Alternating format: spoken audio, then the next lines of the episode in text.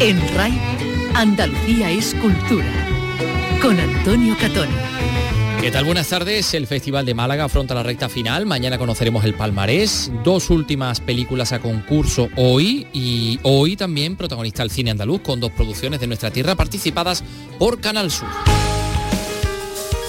Vicky Román, ¿qué tal? Buenas tardes. Hola, buenas tardes. Pues se proyecta Héroes de Barrio, en la que participa como actor Joaquín Sánchez, el futbolista del Betis, que hace de sí mismo en una cinta protagonizada por el basquetano Antonio Pagudo, y dirigida por la gaditana Ángeles Reine. Otra figura del fútbol, Juanito, un viaje a la vida del mítico futbolista malagueño Juan Gómez, el crack de Fuengirola. Además, los Javi, por otra parte, reciben hoy también el premio Málaga Talent. Y hoy también comienza en Sevilla el Festival Andales Gay de Cine Queer y también es Sevilla esta noche en el Lope de Vega el perro del hortelano en versión tricicle versión libérrima del clásico de Lope de Vega que ha realizado Pacomir, una obra de teatro dentro de otra. Dos técnicos de una compañía de teatro llegan a un pueblo, tienen que montar el perro del hortelano y junto a dos actrices locales pues lo consiguen. Entre los cuatro hacen los 12 personajes con un vestuario y con un atrecho de otra obra. Un reto también para los actores entre los que está Moncho Sánchez Dierma. Que es un reto pero muy divertido porque además pasas de un mundo a otro. Estás de técnico al minuto siguiente, estás haciendo de Teodoro, hablando en verso con Diana, con Marcela, no sé qué, y el siguiente segundo estás otra vez de técnico, metiendo escenografía, sacando escenografía. Un 25 de marzo como hoy, pero en la tercera edad de Tolkien, fue destruido el anillo de Sauron, símbolo del mal. Por eso hoy se celebra el Día Internacional de leer a Tolkien y miles de sus seguidores se reúnen para revisar sus escritos. Y nos acercamos al Congreso Internacional de Editores que se está celebrando en Andalucía con presencia de eh, todos los actores implicados en la cadena del libro. Bueno, pues esto y muchas otras cosas más en este programa que realiza Miguel Alba y que produce Ray Angosto.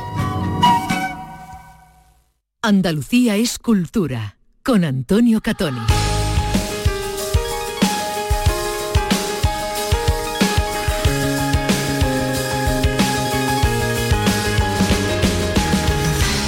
Bueno, pues comenzamos con el Festival de Málaga, ya en la recta final. Mañana, como decimos, ceremonia de clausura, conoceremos el palmarés. Hoy se presentan las dos últimas películas a concurso. J. Linares vuelve a Málaga con Las Niñas de Cristal, que es una película basada en hechos reales eh, que refleja la dureza de triunfar en el ballet. Y también eh, pasa por el festival La Voluntaria. En otra de las secciones, en Zona Cine, lugares a los que nunca hemos ido, que es la ópera, la ópera póstuma de Roberto Pérez.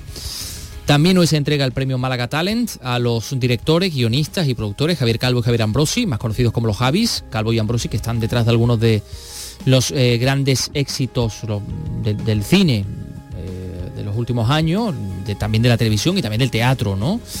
Eh, suyas son Paquita Salas o La Llamada o su última creación, Veneno, que ha sido considerada una de las mejores series del año por medios como Variety, The New Yorker o The New York Times. Bueno, pues llega el cine andaluz también en el día de hoy, con películas patrocinadas por esta casa. Como decíamos, se proyecta el documental Juanito. Eh, a las 7 de la tarde en el Teatro Echegaray, que bueno, pues está basado en la figura de Juan Gómez, del eh, conocido como el crack de Fuengirola, el mítico futbolista malagueño y, también, eh, bueno, por cierto, que tenemos aquí el tráiler, ¿no? El tráiler de Juanito, lo escuchamos. Juanito era todo bondad, era una buena persona, pero era, era todo corazón. Era un genio, en el campo y fuera del campo. Era, era una locomotora, era impresionante.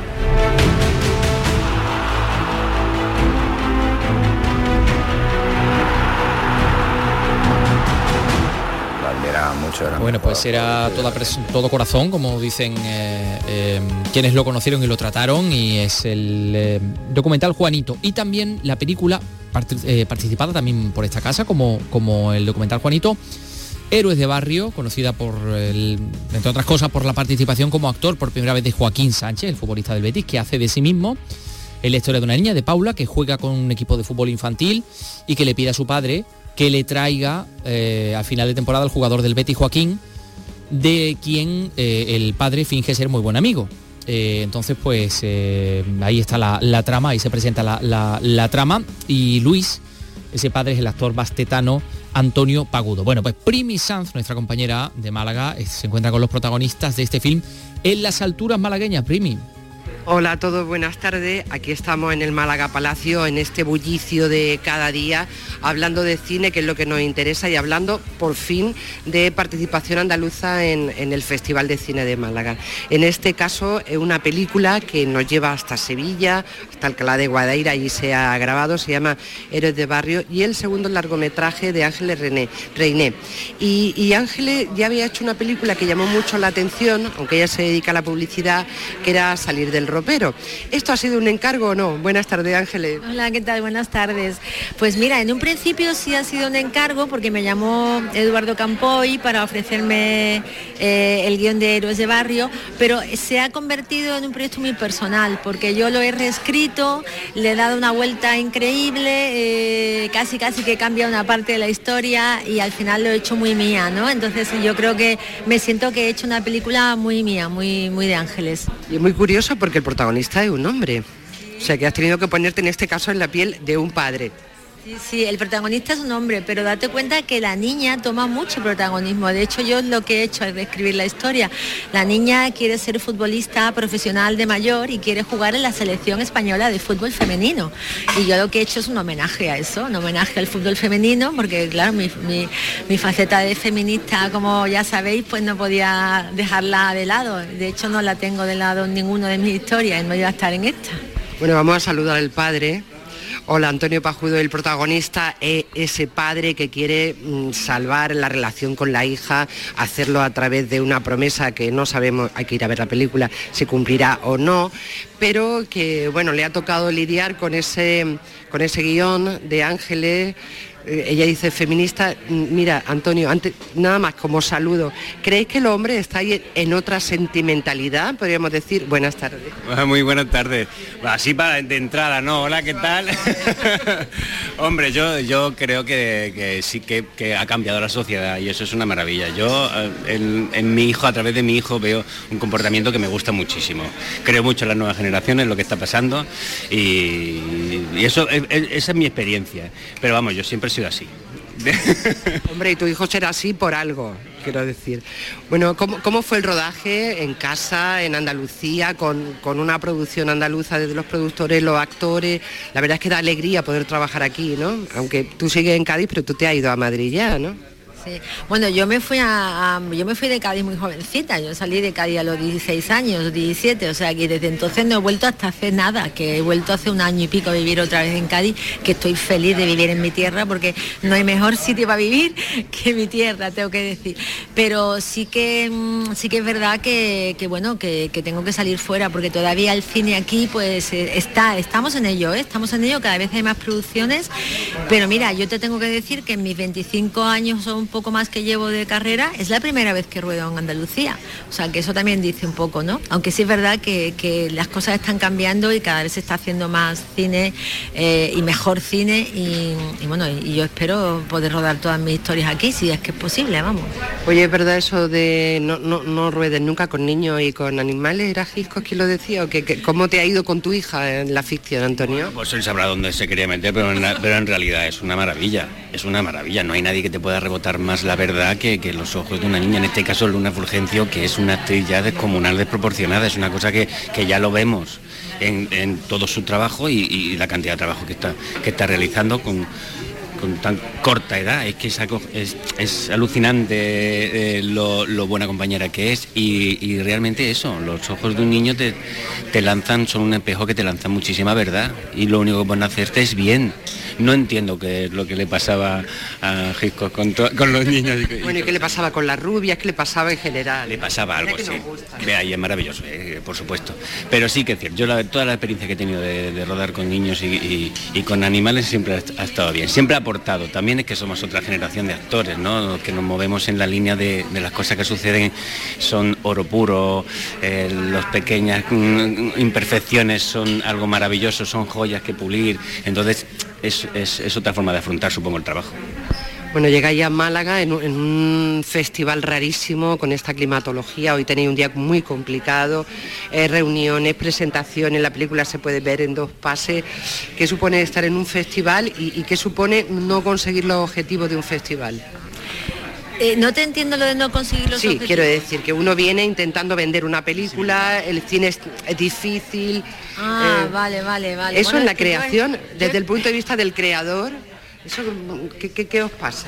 Yo espero conseguir los objetivos del festival, por eso te he preguntado, porque quizás soy demasiado optimista, no sé, Eh, confío mucho en la película, ¿sabes? Tengo mucha confianza. ¿Tú no, Antonio? ¿Tú qué Sí, la, la película, la película va a funcionar porque, porque es, un- es una maravilla que llega al alma y eso y, y las cosas que están hechas, sí, las cosas que las cosas que están hechas así con, con esa con, con- con ese punto de partida funcionan. Entonces nosotros confiamos en la película, aparte que la hemos visto y sabemos que, que es algo, ¿no? Que, que tiene algo que tiene magia y que se va a disfrutar muchísimo. Sí que es cierto que a mí, la verdad, que me gustaría, me hubiera, me hubiera gustado tener eh, un festival lleno de, luz, lleno de calor, lleno de gente, porque la última vez que estuve aquí eh, fue maravilloso, ¿no? Eh, compartir con, con el público, compartir con la gente, pues todo lo que hemos ido sembrando, recogerlo, pues es maravilloso. Y eso, pues, eh, por supuesto, le, da visibilidad a la película, porque multiplica el por qué está pasando esto y es porque hay una película aquí. Entonces esa es la, esa es la pena, pero vamos, la película la va a disfrutar muchísimo. A partir del 17 de junio la va a disfrutar muchísimo la gente y, lo vamos a recibir nosotros de otras formas, pero, pero lo vamos a recibir el cariño de la gente. Claro, en Málaga ya os sirve para ir hablando de ella. Ángeles, en esta película vamos a encontrar un poco de todo, nos vamos a reír, pero también vamos a reflexionar cómo son nuestras relaciones, cómo es eh, ese mundo que está cambiando, que también decía Antonio, cómo son nuestros hijos eh, eh, en este mundo donde se puede compartir la pasión por el fútbol, que era una cosa masculina, y también el amor y las relaciones de, de- de las nuevas familias. Sí, exactamente. Eso era para mí muy importante, ¿sabes? Porque, claro, aquí comienza la historia con una carta de los Reyes Magos de la niña, de la protagonista, eh, pidiéndole a los Reyes Magos que por favor sus papás se lleven bien, ¿no? Entonces, claro, ya entramos con una premisa de unos padres eh, en conflicto, ¿no? Y bueno, y el final de la película tenía el dilema de decir, ¿qué hago? ¿Los pongo juntos? ¿No los pongo juntos? Bueno, habrá que verlo, ¿no? Pero yo creo que sí que se abren modelos nuevos, ¿no? Y al final lo que es importante que se cuenta en esta película es que lo más importante son los niños, ¿sabes? Y que por encima de todo lo que hay que hacer es, eh, es tener respeto el uno al otro, ¿sabes? Respetar, el respeto es fundamental en la vida. En mi anterior película hablaba de eso, esta película sigue hablando de lo mismo. Y, y con respeto y amor se llega a todos los sitios. Entonces, de nuevo, esta película es un canto al amor, igual que la, la, la- era, era la anterior, vamos. En este caso es el amor de un padre a una hija y de una hija una- a un padre, claro. ¿Te ha gustado hacer este papel, Antonio? Me ha encantado, me ha encantado tener un fracasado que se encuentra en una situación extrema en la que no entiende qué es lo que le sucede, en la que eh, él, él- él ve que eh, por qué me están desapareciendo las cosas que están a mi alrededor, por qué mi matrimonio en el que yo confiaba se desvanece. Eh, ¿Por qué si yo soñaba con ser artista y, y dibujar, por qué tengo que estar regentando un bar? ¿Por qué suceden todas estas cosas? Y, y él lo achaca a, todo lo que hay a su alrededor y en realidad es, es uno mismo. Entonces, a través de esta historia, anécdota de que, de que, de que hay que buscar a Joaquín para contarle que, que tiene que venir a, hablar con mi hija y así recuperar su amor, a través de eso, pues es una búsqueda personal y se da cuenta que queriéndose uno mismo, luchando por lo que tú quieres, puedes conseguir que lo que está a tu alrededor funcione mucho mejor. Hay una cosa muy bonita en la película que, que me gustaría recalcar, que es hay un momento en el que eh, su búsqueda, su camino se basa en que eh, Joaquín es una persona, por muy futbolista que sea, es una persona, tienen que entender lo que me está pasando. Y esa empatía es lo que es el motor de la esperanza que lleva a mi personaje hasta el final, hasta convertirse en un héroe sin capa y sin poderes, pero de los que tenemos en la calle todos los días. Lo que acaba de decir Antonio es justo lo que necesitamos absolutamente todo, un poco de esperanza, de empatía, de entender que al otro lado hay alguien que se parece en lo fundamental a nosotros. Enhorabuena, os deseamos lo mejor en el festival, gracias Ángeles, gracias Antonio y, y nada, que me quedo aquí que no esté ruido y ambiente que Sí. en el Málaga Palacio cada día. Gracias, Primi Sanz, también a ti. Bueno, pues enseguida eh, vamos a hacer magia en la radio, porque aquí es como la canción esta de Cristina Rosenbinge de Hago Chas y aparezco a tu lado. Pues enseguida vamos a estar en el Teatro Lope de Vega. Esta noche se estrena El perro del hortelano en versión tricicle, en versión Paco Mir. Son las 3 y cuarto. En RAI, Andalucía es cultura. En la revista de RAI tienes el repaso a la actualidad del día, música, la última hora de la jornada, conexiones en directo. El gran programa informativo de las tardes de RAI es La revista de RAI, de lunes a viernes desde las 5 de la tarde con Beatriz Rodríguez. RAI, Radio Andalucía Información.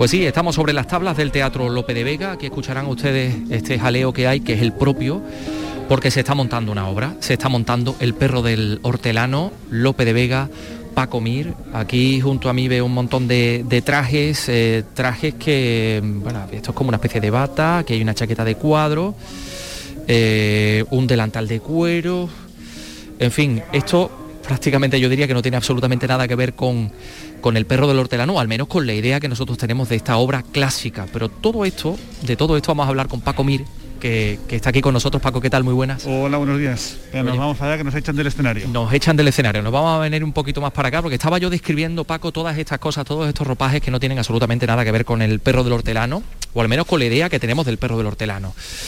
Esto es teatro dentro de, otras obras de teatro, porque tenemos que contar que, eh, bueno, pues eh, esta versión tan, tan libre, tan especial de, de, Paco Mir, tiene que ver con una compañía, tiene que ver con dos técnicos de esa compañía que llegan a un sitio que tienen que montar el perro del hortelano y que lo hacen con lo primero que tienen a mano y este vestuario en realidad es de una obra de Agatha Christie. En fin, Paco, que esto es hacer un poco de la, de la precariedad virtud, ¿no? Efectivamente, que es parte del, oficio del, del teatrero, ¿no? Saber con qué te encuentras, que muchas veces vas un teatro y, e igual no has preparado, el teatro no está en condiciones y, esto es el extremo del extremo. O sea, dos tíos que de una compañía de 32 llegan solo dos técnicos y tienen que montar la función pase lo que pase, eh, porque el público no tiene, no tiene la culpa de nada y lo logran con ayuda de una compañía local, de dos actrices y, con, vaya, con todo lo que encuentran logran montar un perro del hortelano al que ni el mismísimo Lope de Vega le podría poner un pero del hortelano. Efectivamente. Oye, si te parece, vamos a meternos, vamos a internarnos por aquí hacia el camerino y así evitamos todos estos ruidos. He visto ahí también una alfombra. En fin, aquí lo montan como, como ellos pueden, Paco. Entonces, eh, estamos hablando de una, de una obra muy especial, una obra que está absolutamente, no podíamos esperar otra, otra cosa eh, de ti, también plagada de, gags, de ingenio. Y estamos con dos de los actores que, me gustaría que nos los presentaras. Pues eh, tenemos aquí a Moncho Sánchez Villezma, que es mi cuñado, por otra parte. Eh, está aquí un poquito enchufado, del todo, del todo. Pero vaya, también es muy buen actor. Y Amparo Marín, que es la que es Diana. Ellos dos son la pareja protagonista y son los que menos personajes hacen. Dos, bueno, el, Moncho hace de técnico y de, y de técnico y de Teodoro. Y Diana prácticamente es una de las actrices invitadas y, hace solamente de Diana. Los otros dos actores eh, eh, sí que hacen más papeles, de, tienen que todos los que faltan. Sí, sí, no, en teoría, bueno, y en total creo que son hasta 12 papeles. Eh, ¿Qué tal, Amparo, Mocho, cómo estáis? Muy bien, aquí. Muy bien. aquí de Sevilla, de, este, porque ya, bueno, esto se estrenó en Almagro, ha estado por un montón de sitios, como, como, no sé, ¿cuáles son vuestras sensaciones? Muy buenas, muy buenas. La verdad es que el público se divierte mucho, nosotros también, o sea que es una obra realmente hecha para divertirnos y para, mm, para hacer muy accesible también el una obra clásica, también con, con toda la parte de dramaturgia que le ha añadido Paco, que la hace mucho más accesible, más... Eh, eh, para divertirse y para pasar un buen, buen rato. Pero, pero también es un reto absoluto para un actor, ¿no? Que tiene que hacer tantos papeles, Moncho. Sí, la verdad es que es un reto, pero muy divertido, porque además pasas de un mundo a otro. O sea, estás de técnico, al minuto siguiente estás haciendo de Teodoro, hablando en verso con Diana, con Marcela, no sé qué, y el siguiente segundo estás otra vez de técnico, metiendo escenografía, sacando escenografía. O sea, es un ritmo vertiginoso que le, ha, que han puesto Paco y, es una función que, nos, sorprende cómo funciona a nivel de público, de risa, de reacción. Es fantástico, es una maravilla y es un disfrute total. Hacer un Lope, además, con, esta, con este tono un poco gamberro, que yo creo que el mismo Lope de Vega Ahora lo haría así. llegan de Barcelona, han hecho siete funciones en Barcelona llenas y están, vamos, llegan aquí a Sevilla perfectamente engrasados. Mm, y bueno, le has apostado por actores andaluces, ¿eh?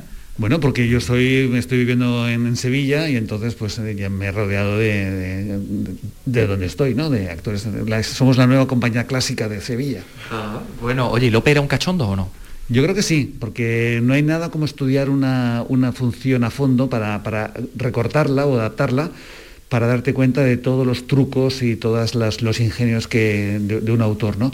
y te das cuenta de la retranca que tenía Lope, de, lo bien que construía. Bueno, por eso es Lope de Vega y no es Pepito de los Palotes.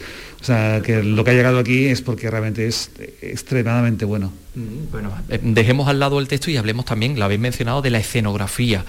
Porque claro, Lope describe un montón de sitios por donde va pasando la trama, Teodoro y tal, y, la, condesa de Belflor creo que es, ¿no? Se, se, van encontrando en un castillo o en un jardín o en y todo eso lo tienen que montar estos señores con lo primero que tienen a mano, ¿no?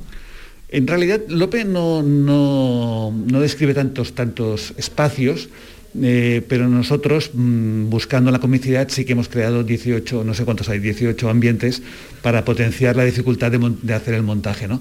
Eh, en Lope más o menos están en un palacio, están en los jardines, pero no, se establece realmente, no es lo más importante de dónde están, sino lo que, lo que está pasando. Mm, lo más importante es lo que pasa. Bueno, bueno, espérate, que está entrando aquí Manuel Monteagudo. Manuel, ¿qué tal? ¿Cómo estás? Bien, bien, recién, bienvenido. Recién llegado.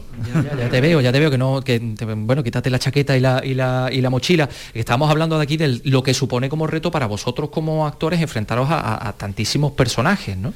Bueno, sí, es un esfuerzo, pero también es un placer, es un gusto el poder eh, interpretar diferentes roles y, el juego escénico que eso supone y la diversión también y sorpresa para el público. y, la, capacidad que tenéis también para despertar, porque estás rodeado, como dices, de gente muy buena, pero de gente que tiene una capacidad para para caer simpático, para crear esa, sensación de hilaridad, ¿no? Me estoy acordando de Tai en Virginia ahora mismo cuando veo aquí a, Manuel Monteagudo, ¿no? es que tonto no soy. pues, pues, puestos a coger, cojo los buenos, ¿no? Efectivamente. Bueno, vas a estar aquí, vas a estar eh, hoy en el día de, mañana. Mm, dices que habéis pasado por un montón de sitios desde que lo estrenasteis en Almagro. En Barcelona, ¿qué tal ha funcionado también? Pues en Barcelona, ya te digo, teatro lleno, hemos hecho escolares que aquí también tenían que haberse hecho, pero por problemas burocráticos no se han podido hacer, que es toda una, lástima. Eh, en Barcelona ya nos han programado nueve funciones más eh, para, para diciembre, me parece. Eh, hemos hecho, hemos girado pero poquito, porque mm, todo va, lo que es la administración va despacio, pero vaya, yo creo que a partir de ahora ya empiezan a caer muchos bolos porque la gente ve el espectáculo, oye hablar del espectáculo y ya están saliendo bolos casi cada semana. Y los que quedan, y los que te rondaré Morena. Oye, y, estamos en una comedia escrita en el siglo XVII, pero vosotros como actores ponéis vuestra vida o vuestra eh, en fin, la forma de, vuestra forma de entender la vida, vuestra, vuestra propia historia personal al servicio de los personajes que tenéis que, interpretar. Eh, eh, ¿Entendéis que lo que escribía López es plenamente vigente en el, en el día de hoy? En algunos, en muchos aspectos sí, porque es un enredo amoroso donde están sueltas las pasiones, ¿no?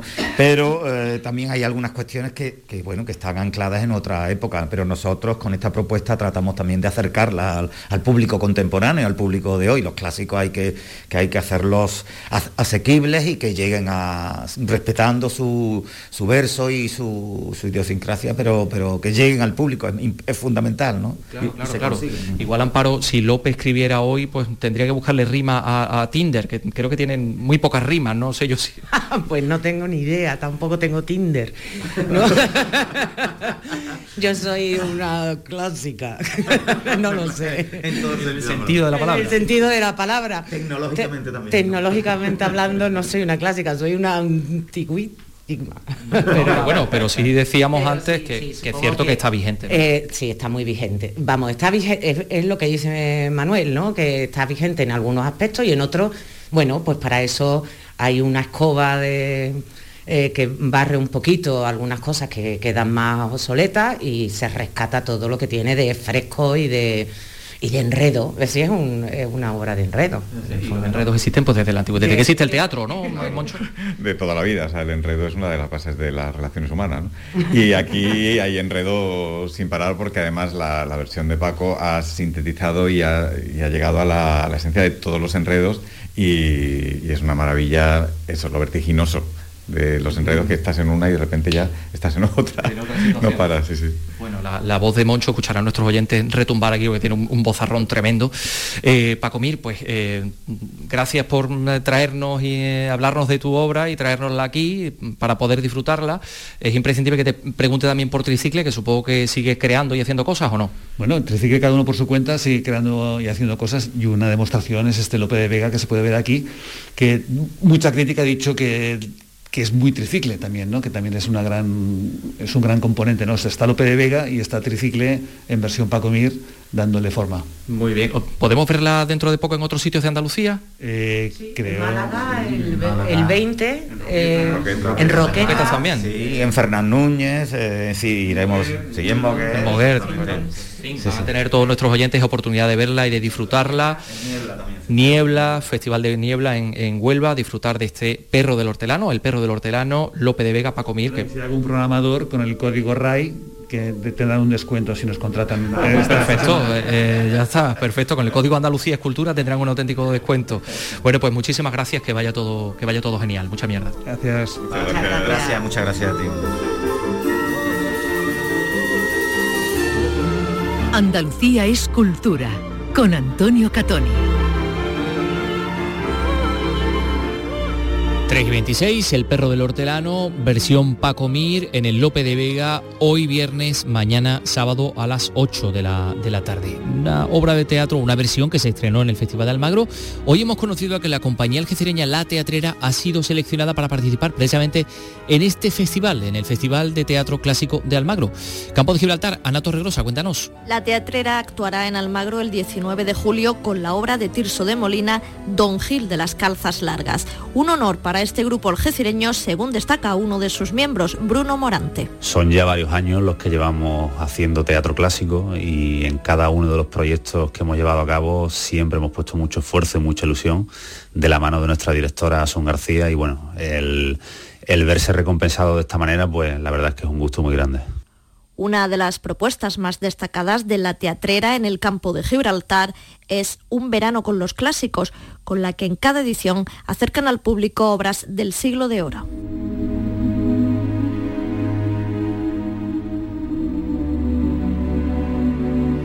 Enseguida vamos a hablar con la presidenta de los editores independientes de Andalucía, porque se está celebrando en estos momentos aquí en Andalucía el primer encuentro internacional de editores independientes. Vamos a ver un poco de qué, de qué están hablando, a qué conclusiones están, están llegando, porque hay gente muy importante.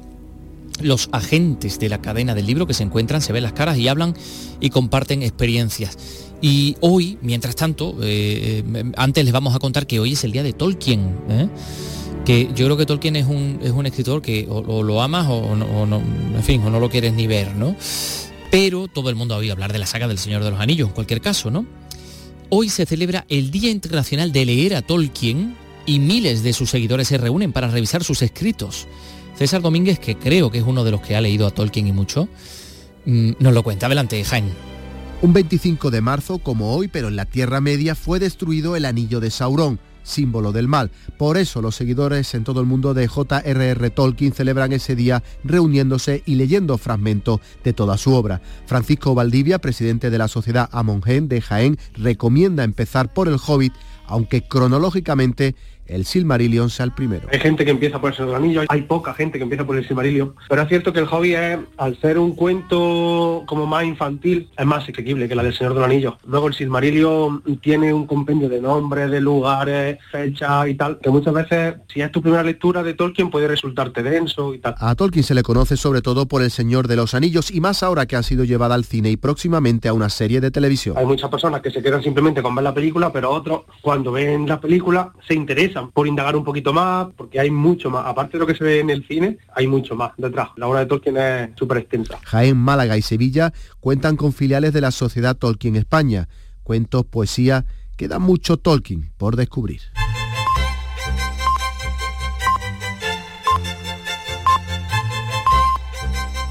Son las tres y media, como les contábamos, hoy y mañana se celebra en Sevilla el primer encuentro internacional de editores independientes con la participación de representantes de algunas de las editoriales independientes más destacadas de, de España y de fuera de España. Está organizada por la Asociación de Editores de Andalucía. Y bueno, en estos momentos estamos con Ana del Arco, que es presidenta de esta Asociación de Editores de Andalucía, además de la directora de la editorial Comares. Ana, ¿qué tal? Muy buenas tardes. Hola, buenas tardes, Antonio. Bueno, ¿por qué os reunís? ¿Por qué es necesario veros las caras? Nos reunimos como editores porque como en cualquier industria cultural necesitamos nuestros foros profesionales, hacer una reflexión sobre en qué momento estamos, qué está pasando con el mundo del libro, cuánto se está leyendo y, bueno, este es el principal objetivo. Mm, ¿Y, por dónde, por cuáles creéis que deben ser vuestras líneas de actuación o vuestras, mm, no sé, a, qué conclusiones creéis que se va a llegar en este encuentro? Pues eh, estamos valorando hasta qué punto llegamos al público, hasta qué punto llegamos a los lectores y también reivindicando un poco la figura del editor, que, detrás de, cada libro que, llega, que encontráis en las librerías, pues hay un trabajo de creación, de elección de un catálogo, de selección de títulos, de bueno, una parte creativa que tiene la edición como profesionales. Mm, y de aconsejar en muchas ocasiones al escritor que vaya por aquí o que vaya por allí, que, que plantee el tema de una determinada manera, ¿verdad, Ana? Eh, sí, claro, o sea, hay veces que llega un manuscrito, una editorial y, el manuscrito, o sea, el producto final que llega a los lectores no tiene eh, mucho que ver o hay una labor allí de trabajo, o bien para que sea más divulgativo, o bien porque se le acompaña de ilustraciones. Eh, todo eso es una forma de, llegar al público, de llegar en la manera que mejor se entienda. Mm, y, mm, por dónde creéis que van actualmente los gustos del público? No sé qué tendencias detectáis. Pues, por ejemplo, en la, edición de en Andalucía, que, este congreso está, bueno, es promovido por la Asociación de Editores de Andalucía, vemos que en Andalucía está creciendo, por ejemplo, mucho el libro infantil. Hay muchas editoriales pequeñas, medianas, bueno, en, esencia como España, ¿no? que es un país de, pequeña y mediana empresa en su mayoría. Mucho libro infantil, durante el confinamiento se han, se han consolidado los índices de lectura para, para bien, han subido.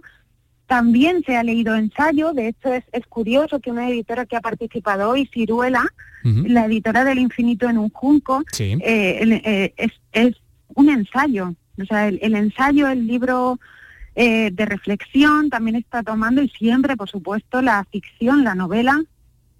Esas son las líneas. En el fondo no difieren a las de a las de siempre, ¿no? sí, sí, bueno, tenemos que decir que la, editorial Comares también tiene algunos ensayos realmente eh, muy interesantes que, hemos, de los que hemos hablado aquí en, este programa, ¿no? Y mm, las editoras, eh, las editoras independientes, ¿crees que están más, digamos, más volcadas a determinados géneros? Eh, creo que las editoras independientes tienen una parte, tenemos una parte que, fomentan la bibliodiversidad, o sea, que llegan al mercado títulos eh, por los que quizá no, apostaría un gran grupo editorial. Entonces ahí tienen un papel importante, tienen un nicho y al final hacen un abanico de oferta que otros no cubrirían. ¿Y lo tienen más complicado para comunicar sus novedades o para hacer llegar sus productos al lector? Eh, pueden tenerlo más complicado, pero eh, ahora mismo tenemos un gran aliado que es la tecnología. Ahí nos estamos manejando, creo que todos los editores, y por ejemplo a través de las redes sociales, nuevos sistemas de captación, de sugerencias, de recomendaciones. En, un punto eh, nos pone a todo al mismo nivel y hay grandes éxitos de editoriales independientes que han encontrado grandes autores. Eh, ¿cuál, ¿Cuál es la, red social que, encontráis más útil para hacer llegar vuestro, vuestros libros eh, a, los lectores? Pues quizás eh, creo que Instagram tiene un peso muy grande, o sea, porque en la parte que pasan todos los contenidos se, ve las imágenes, hay personas que recomiendan y que ya tienen mucha mucha fidelidad de lectores detrás, mm, porque creo que ahora mismo tiene más potencia para las editoriales que, por ejemplo, Twitter o por supuesto que LinkedIn, que es una red meramente profesional. vaya, es ciertamente curioso todo esto. Luego, Instagram o, cualquier otro tipo de red social, evidentemente es eh, utilizada por las editoriales para, hacer, para dar a conocer las cosas que publican y también por eh, los propios autores, ¿no? que se convierten también un poco en, en, fin, en, en personas relevantes en las redes sociales compartiendo propiamente su obra o algunos detalles, algunos fragmentos de sus textos, ¿no? Sí, es curioso porque para eh, nosotros muchas veces es fundamental la implicación del autor. Incluso puede tener eh, su peso en una decisión editorial, hasta qué punto está implicado, hasta qué punto va a acompañar a toda la promoción. Eso es fundamental en el camino de un libro, porque los, los editores no podemos hacer libros y dejarlos solos. Hay que acompañarlos desde que llegan como manuscritos hasta su recorrido en las librerías, pero luego que no sean una novedad de tres meses, que sigan ahí, que encuentren un lugar. Y eso no es fácil. Claro, claro. Ana, y, otra reflexión, a ver qué opinas de esto, porque claro, las redes sociales, como dices, son importantes para vosotros, para dar a conocer los libros que publicáis, pero también las redes sociales, tengo entendido, que quitan eh, de leer a mucha gente porque entretienen demasiado, ¿no? no deja de ser paradójico una cosa y la otra. Totalmente. Incluso hay veces que, las redes sociales necesitan una implicación que en editoriales que quizás seamos seis o siete personas, es que mm, te das cuenta que terminas absorbido. Y hay que encontrar un equilibrio eh, a veces complejo entre sentarse a leer sin ninguna distracción y encontrar eh, medios que te sugieran y que te recomienden. Todas estas cosas están bien para utilizarlas, pero hasta cierto punto. Mm. El libro necesita intimidad y necesita soledad. Y necesita en muchas ocasiones hasta aburrimiento, ¿no? Eh, entiéndeme lo que, lo que quiero decir. Un tiempo en el que tú digas, bueno, ahora me voy a dedicar a no mm, a, evitar cualquier ruido que tenga a mi alrededor, ¿no? Eh, sí, porque, porque todas esas, igual que escribirlos, o sea, se necesitan vivencias, pero también se necesita una, una sensación de aislamiento para poder producir. Y creo que a los lectores se deben encontrar en, en situaciones parecidas. O sea, encontrar en los libros todo aquello que evita el ruido constante y exterior. Bueno, son reflexiones interesantísimas de Ana del Arco, presidenta de la Asociación de Editores de Andalucía, que es la organización organizadora, mm, valga la redundancia, del primer encuentro internacional de editores independientes que se va a desarrollar hasta mañana en Sevilla. Bueno, pues Ana, gracias por estar con nosotros, espero que, vaya todo muy bien y muy interesantes las reflexiones que has hecho. Gracias por compartirlas. Muchas gracias por, vuestra sensibilidad y por, por esta proximidad con el mundo del libro. Bueno, es nuestra, es nuestra obligación. Ana, un, saludo, buen fin de semana. Eh, Otro buen fin de semana. El libro no sería nada sin la libertad de imprenta. ¿eh? La libertad de imprenta nació hace ya mucho tiempo en la tierra de Ray Angosto, en Cádiz, evidentemente, en 1810. Hoy se presenta el documental Yo te nombro libertad en San Fernando, un trabajo sobre este decreto de libertad que se aprobaba en la isla en 1810. Mónica Berramón, querida Mónica Berramón, adelante, cuéntanos. Un trabajo que profundiza sobre la repercusión de este texto normativo al otro lado del Atlántico y el nacimiento de periódicos en países sudamericanos. Incluye entrevistas con profesionales que analizan la libertad de prensa dos siglos después. Por ejemplo, en países como México, como nos cuenta el periodista José María Izquierdo. La situación del periodismo en México es terrible. Para darnos una idea de lo que ocurre allí, pasará con algún dato que es de, incluso de cifras oficiales. Desde el año 2000 se calcula que ha habido unos 180 muertes de periodistas. Claro, eso nos sale prácticamente uno al mes. Junto a Izquierdo acudirá al acto la periodista amenazada Lidia Cacho, un trabajo del Servicio Audiovisual de la Diputación Provincial con música original de Alex O'Doherty. La cita esta tarde en el Palacio de Congresos de San Fernando. Gracias, Mónica de Ramón. Bueno, pues seguimos hablando de libertad porque esta noche arranca en Sevilla la edición número 18 del Festival Internacional de Cine LGTBI Andales Gay. Eh, ofrecerá medio centenar de películas y documentales de cine independiente hasta el día 3 de abril. Se van a poder ver estas películas en los cines Nervión de la, de la capital, pero además se ha diseñado una programación de actividades paralelas, charlas, conciertos, presentaciones de libros sobre cultura queer, sobre copla. Carlos López ha tenido oportunidad de entrevistar a sus responsables. Lo escuchamos. Vamos a, empezar por Andrés Vega, que es el director del festival. Hola, ¿qué tal Andrés? ¿Qué tal? ¿Qué nos tenéis preparado en, la programación de este festival? Vale, pues nada, nosotros eh, enmarcando que es un festival con bastante carácter social, porque al final lo organiza una entidad social que es la Fundación Triángulo, eh, lo que intentamos traer a la gran pantalla son historias siempre con alto contenido social, de cine de autor, cine independiente, siempre en versión original e intentar traer una muestra de muchos países diferentes. ¿no? Entonces tenemos 12 largometrajes eh, de 10 nacionalidades diferentes, más de 30 cortometrajes y 5 documentales. Entonces lo, que ofrecemos ¿no? es, un, es un abanico de, lo audiovisual eh, que se ha producido en estos últimos años, con temáticas que van desde la orientación sexual, el tema de la familia, la educación, agresiones y homofobia. Entonces tratamos un poco los temas principales que a las personas LGBTI le, repercuten, ¿no? para eh, mostrárselo no solo a público LGTBI, que siempre lo decimos, sino al público general. Que, invitamos encarecidamente a que vengan porque eh, igual que las personas LGTBI vamos a los cines y vemos historias mm, en las que sus protagonistas son heterosexuales y nos encantan, eh, siempre queremos darle mensajes de que un, festival de cine LGTBI lo traemos y lo hacemos para todo el mundo, no solo para personas LGTBI. Estamos viviendo ahora mismo en Málaga, bueno, el Festival de, Cine Español de Málaga. No sé si hay muchas producciones españolas en este sentido, en, esta temática. Sí, en realidad estamos viendo un incremento bastante interesante de los últimos años y también solemos destacar que hay mucha producción de cortometrajes en español, de, temática LGTBI. Eh, de hecho, te diría que en nuestra selección, eh, a lo mejor de los 35 cortos que hay este año, pues te diría que a lo mejor 22, 23 son de producción nacional entonces, eh, a nosotros nos gusta por una parte porque eh, el, formato corto es un formato que nos encanta. Eh, nos gusta también que haya más, más representatividad de lo nacional porque también los festivales son una plataforma de lanzamiento ¿no? de esos cortometrajes. entonces te diría que, hay, que sí, que está creciendo la producción y sobre todo la producción de cortometrajes. ¿Y cuál es la respuesta del público? Por ejemplo, en esta última edición del Festival de, Cine de Sevilla, una, una película de temática gay, pues, pues ha sido galardonada. ¿no? Sí, sí, sí.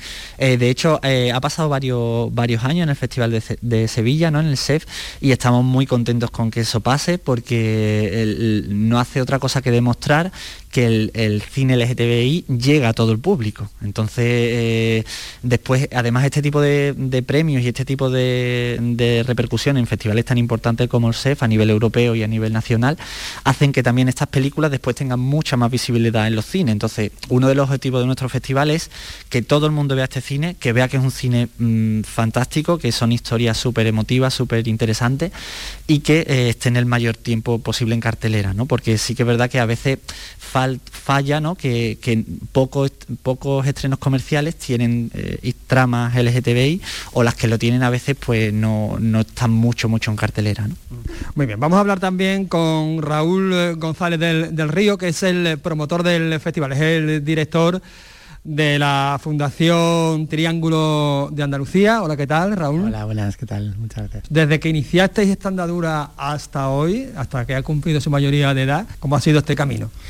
Bueno, un largo camino ¿no? en el que nos ha costado muchísimo esfuerzo, sobre todo a, los voluntarios y voluntarias de la, entidad.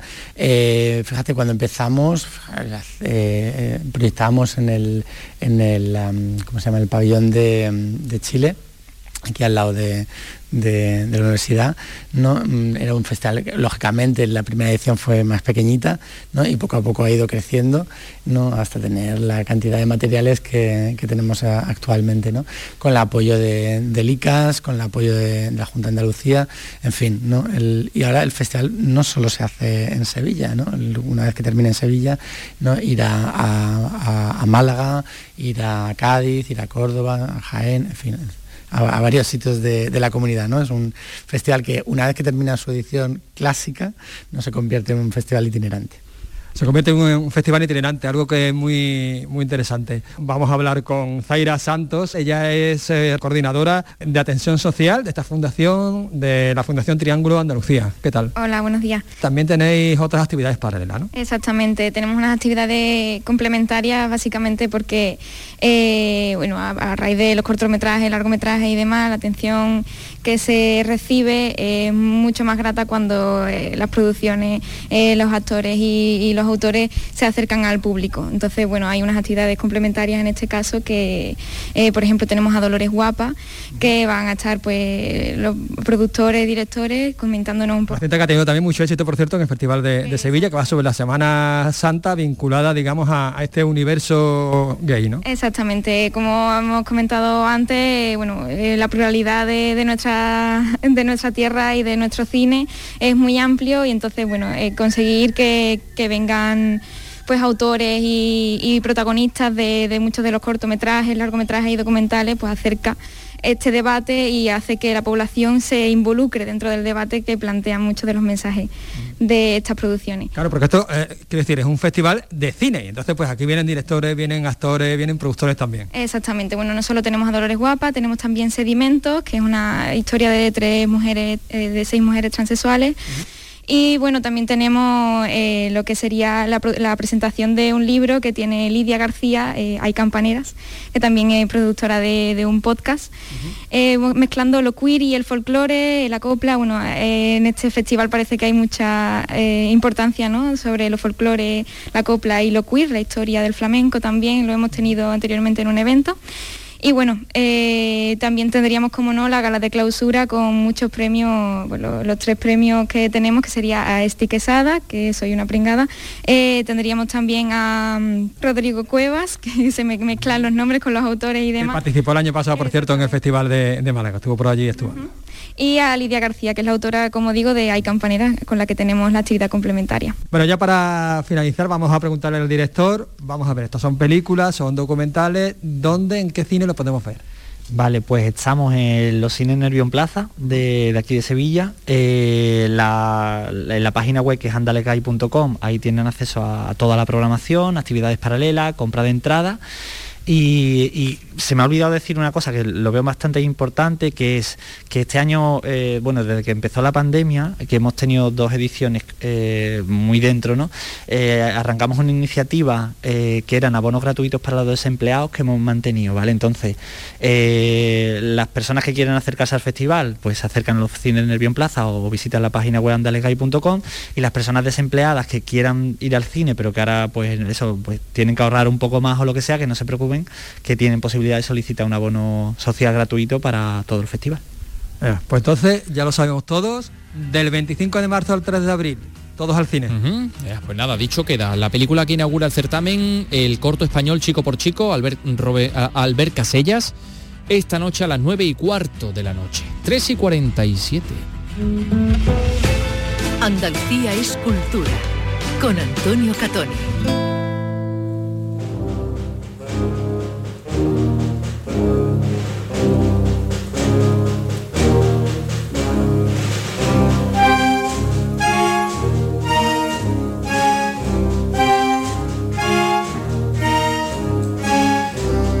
25 de marzo, viernes de cuaresma, hoy es el tercer día del solemne triduo heterodoxo de la Semana Santa en el CICUS de la Universidad de Sevilla. El tema de hoy es la sorpresa asesinada, la bulimia de las imágenes en Semana Santa. Van a debatir José Antonio Zamora, Javier Escalera y Álvaro Ballén Moe de Triana con la moderación de Reyes Calvillo. Y Alejandro López de la revista La Muy, que es la organizadora de este triduo heterodoxo, nos hablaba exactamente de, qué se va a hablar en esta ocasión. Eh, a mí es un tema, Antonio, que me apasiona. Quizás de los tres el que más me, apasiona, Y yo siempre, sin que se me enfade ni Gutiérrez Aragón ni Carlos Colón, al que admiro, eh, la película Semana Santa eh, supone en Sevilla creo que un, punto de inflexión en el que empezamos a ver cosas que antes solo se contaban. Quiero decir, el traslado al Calvario en mi infancia era como una especie de, de mito, ¿no? Pues tú nunca has ido al traslado del Cristo del Calvario y Manuel Gutiérrez Aragón nos lo A partir de ahí, todo lo que antes eran actos íntimos en las hermandades, se empiezan a mostrar, incluso las propias hermandades ya con sus redes sociales, empiezan a mostrar actos que antes eran tenían un halo de misterio, ¿no? Un halo de, de, solo como una sociedad secreta, solo puedes entrar si eres hermano, tú nunca lo has visto. Y luego se produce otro fenómeno que a mí me, apasiona, y que es que como hay tantas imágenes, en, por ejemplo, en YouTube, antes tú ibas a un sitio eh, para ver qué te encontrabas de determinada cofradía y ahora vas exigiendo que la cofradía toque o que ese paso se le toque determinada marcha, los costaleros hagan determinados pasos y se repita lo mismo de siempre, incluso produciéndose la contradicción de que si no es así, la gente se enfada. Claro. O sea, se le ha llegado a pitar un paso porque no se toca una marcha en determinado sitio. Entonces, em, el público o las personas que vamos a la Semana Santa, creo que estamos pidiendo em, que se reproduzca lo que estamos viendo audiovisualmente, cuando antes era al contrario, tú ibas totalmente abierto a las sensaciones, a las emociones y podía pasar cualquier cosa. Curioso, ¿eh? Cómo influye lo audiovisual en la Semana Santa. Pues eh, ya que ha mencionado, que mencionaba Alejandro López a la película de Semana Santa de Manuel Gutiérrez Aragón, eso tiene mucho que ver con el concierto que mañana va a ofrecer la Orquesta Filarmonía de Sevilla, un concierto solidario a beneficio de Cáritas, ayuda a Ucrania, de marchas profesionales sinfónicas eh, ¿Dónde? Pues en el Salón de Actos de San Pablo CEU, de la Fundación San Pablo CEU, en Bormujos, en Sevilla. Hablamos de un concierto sinfónico porque quien va a dirigir este concierto, que es Claudio Gómez Calado, además el compositor de esto que estamos escuchando y de fondo, bueno, pues él decía que eh, lo sinfónico ha seguido la estela abierta por la Sinfónica de Londres, efectivamente, con motivo de aquella película Semana Santa de Gutiérrez Aragón del año 1992, en, la que eh, Antón García Abril pues eh, orquestó mm, las marchas clásicas de la Semana Santa para orquesta sinfónica, en concreto para la Sinfónica de Londres. Bueno, pues ahora se van a interpretar en este concierto, mañana, algunas marchas sinfónicas, entre ellas por supuesto e, esta, y también nos decía Claudio Gómez Calado que se va a estrenar una en concreto. Es una marcha que está creada para cornetas y tambores, pero no se ha estrenado en cornetas y tambores se, va a estrenar con la Orquesta Sinfónica. Se llama Frente a Dios. El compositor es Francisco Javier Torres Simón, estudió en la Berkeley, eh, es profesor de la Facultad de Medios Audiovisuales de la, Universidad de Sevilla y eh, es un compositor brutal, ¿no? de, los actuales, muy famoso y, y con, una capacidad tremenda. ¿no? Palabra inventada para llegar con acierto a decir que tienes la magia que nunca se acaba y creo que hoy te lo voy a escribir. Es la voz excepcional de Erika Leiva. La melodía que eriza mi piel, sabes amar y a verdad es sincera, eres la luz que en el fondo de mi alma se ve. Así es como te llevo en un bolsillo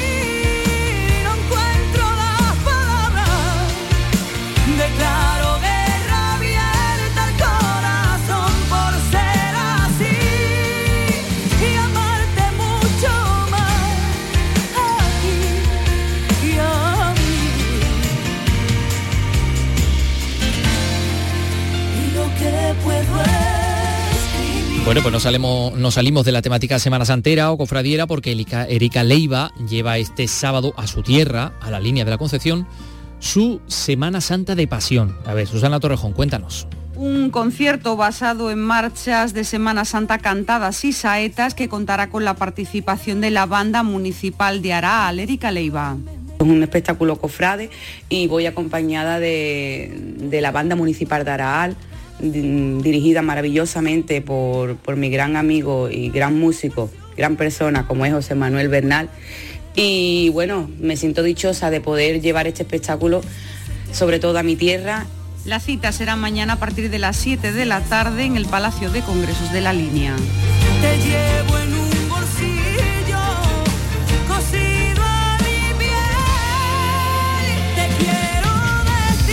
Bueno, pues ya lo saben, Erika Leiva. Nosotros vamos enseguida a hablarles, a darle dos informaciones sobre patrimonio. Andalucía es cultura, con Antonio Catoni.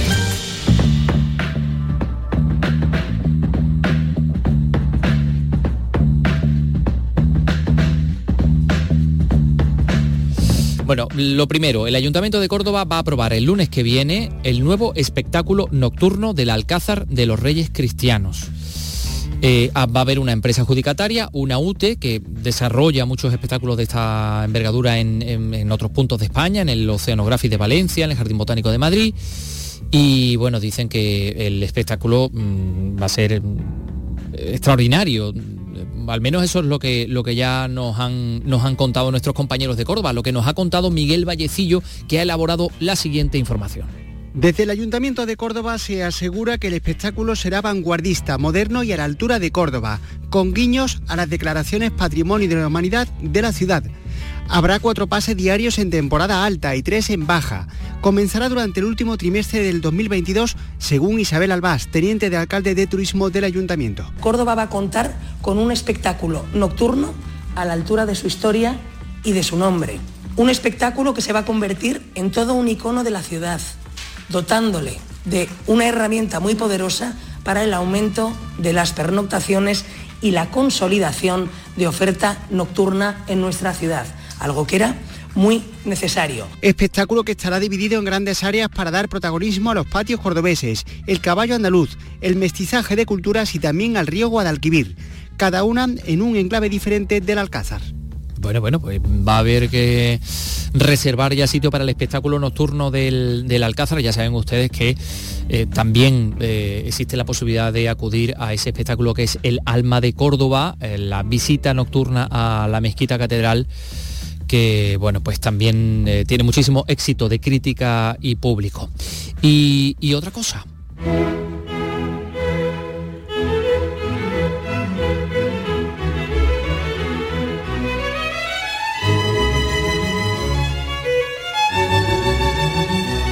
Porque la Fundación Pública Andaluza Barenboim Said, que está escrita a la Consejería de Presidencia, eh, presenta una nueva edición del ciclo de conciertos San Telmo Abierto. Estamos hablando de un ciclo de conciertos, cita habitual ya en la primavera, en la primavera de Sevilla, que tiene como escenario la capilla del Palacio de San Telmo, palacio que fue Universidad de Marea antes y posteriormente pues el, el Palacio de la Corte Chica, llamada Corte Chica de Sevilla, de los duques de Montpensier a finales del siglo XIX que se establecieron en Sevilla precisamente en este, en este palacio. La capilla es una auténtica joya barroca y ese es el escenario de este ciclo de conciertos que comienza hoy, viernes 25 de marzo, que se va a extender a lo largo de los meses de abril y de mayo y cada viernes va a ofrecer un concierto de diversas formaciones instrumentales vinculadas a la Fundación Barenboim Said.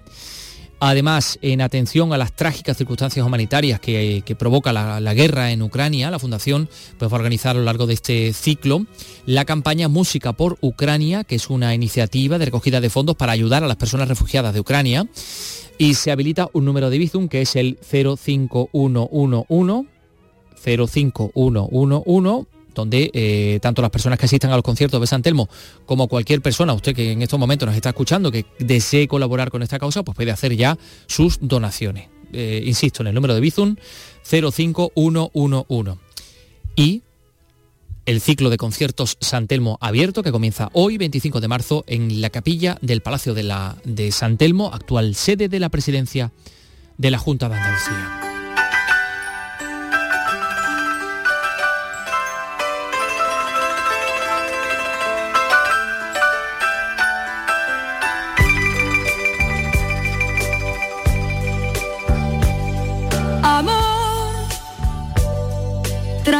Tranquilo, no te voy a molestar. Mi suerte estaba echada, ya lo sé. Y sé que hay un torrente dando vueltas por tu mente, amor.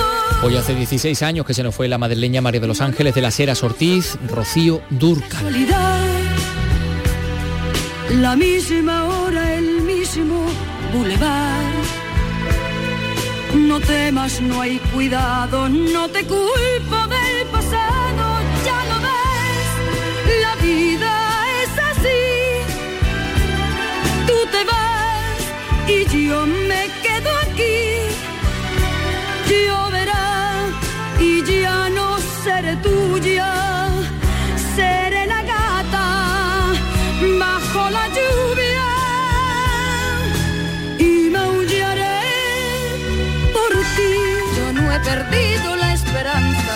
Bueno, pues nosotros con Rocío Durcal nos vamos. Ahora llegan las noticias. Buen fin de semana. Adiós. Desde hace mucho que me gusta, y lo que me gusta obtengo con toda seguridad. Yo no he perdido la esperanza de que un día tú me quieras y algún día me querrás. Tarde o temprano serás mío, yo seré tuya algún día y lo tengo que lograr.